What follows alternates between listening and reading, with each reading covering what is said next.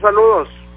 Cuídese mucho, pues ahí lo tiene el senador de la República. Y bueno, la magia de la tecnología te permite ir a un salón donde ahora mismo está Edna Jaime, que me encantaría estar sentado ahí con ella y me pasaría pues de ahora hasta las 12 de la noche no me movería de tu casa, no me movería de tu casa, mi querida Edna. Muchas gracias por recibirnos. ¿Cómo estás? Buenas noches. Muy bien, querido Leonardo. Cada vez estamos mejor.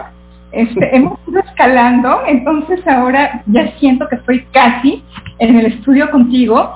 Decirte que, además de extrañarte mucho a ti, extraño a todos los, de la producción, les mando todo mi cariño.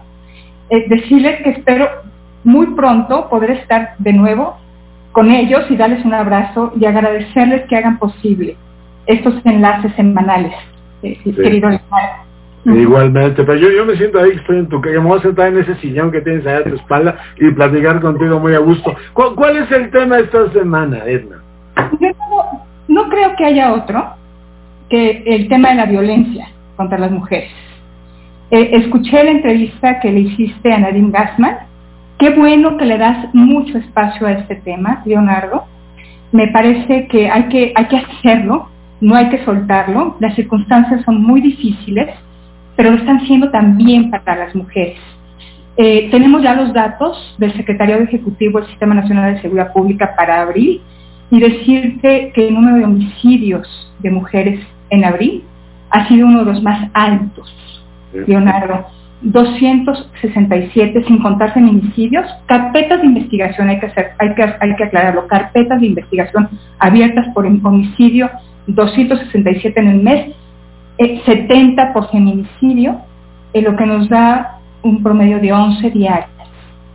Esto está creciendo, Leonardo, esto no se está controlando, esto eh, eh, está recrudeciéndose y me parece que estamos obligados a hacer algo al respecto. Eh, con datos en el Secretario Ejecutivo del Sistema Nacional de Seguridad Pública, tenemos, eh, por otro lado, que los delitos sexuales disminuyeron. Pero hay que entender que estamos en una contingencia muy difícil y que si ya de sí hay una barrera enorme para que la mujer se acerque a la autoridad y denuncie un delito sexual, en las condiciones actuales pues se hace todavía más complicado. Entonces, estos descensos pueden explicarse por estas dificultades. Además de que sabemos que la cifra negra, Leonardo, es altísima. Eh, se está ahora reportando, y esto me parece bien importante, Leonardo, datos de llamadas a 911. La verdad es que si logramos perfeccionar la información que se recibe a través de 911 llamadas a emergencias, si realmente construimos un método para procesar esa información, vamos a tener una fuente de información mucho más eh, apegada a, lo que es la victimización en el país.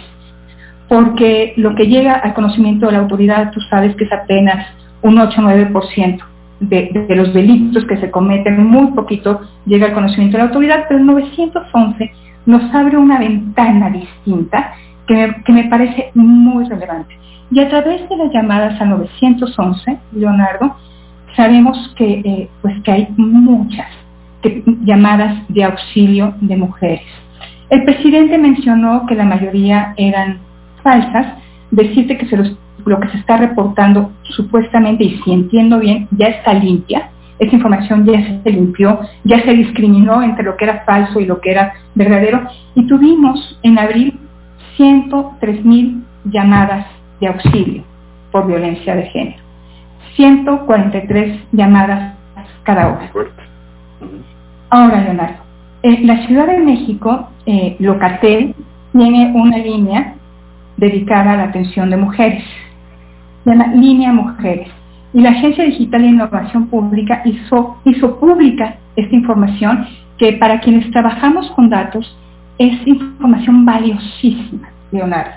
La procesamos, la estudiamos en México Evalúa, no es información eh, que podamos georreferenciar, no está capturada por coordenada geográfica, pero obtuvimos mucha información de víctimas y de perpetradores de, violencia contra las mujeres. Entonces, por ejemplo, Edna, pues, eh, eh, algunos perfiles, ¿no? El, agresor es la pareja, por ejemplo, mm. el 40% de las mujeres, las edades Leonardo, las edades de las mujeres alrededor de 40 años, eh, tienen escolaridad secundaria preparatoria, donde se concentra más esta violencia, lo tenemos por alcaldía, nos encantaría tenerlo por colonia, nos encantaría tenerlo por calle. Entonces, creo que esta información nos permite empezar a entender mejor la problemática, Leonardo. Si la trabajáramos bien, si tuviéramos todavía más información, con esto construyes intervenciones de política pública que puede dar resultados. Entonces decirte que me siento muy abrumada por la realidad, pero por otro lado me gusta ver que empezamos a tener información más nuclear, más desagregada, que nos permite entender un poquito mejor el fenómeno que queremos abordar y, que eventualmente nos permita, Leonardo, eh, hacer política pública. Ahora, decirte que lo que estamos viviendo en México se está viviendo en muchas otras partes del mundo. Yo sé que mal de muchos es consuelo de tontos, pero la violencia contra las mujeres es un fenómeno global. Ya la ONU está eh, eh, presentando recomendaciones muy concretas, me gustan, está proponiendo que toda la política de, eh, para atender la emergencia tenga un criterio de género. Están proponiendo, bueno, ya se están haciendo en otros lugares, habilitar refugios, Leonardo. No podemos dejar a las mujeres violentadas bajo el mismo techo de quienes eh, las están agrediendo. Están habilitando hoteles para atenderlas.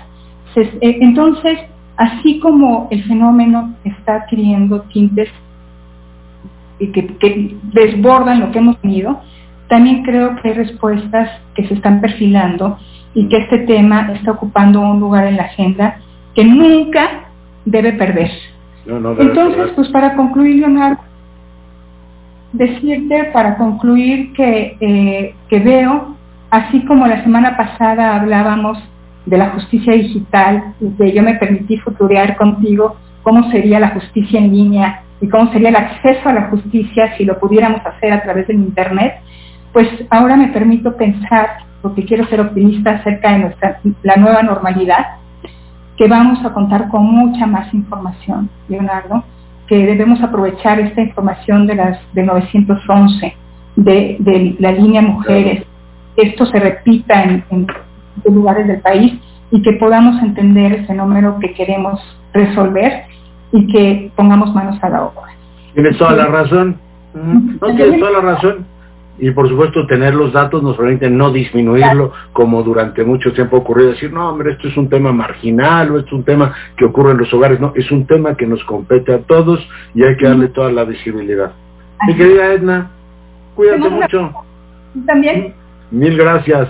Bueno, pues ahí tiene usted Edna Jaime para fortuna nuestra todas las semanas en este espacio. Y voy ahora a enlazarme con mi compañero Javier Navarro. Javier, buenas noches.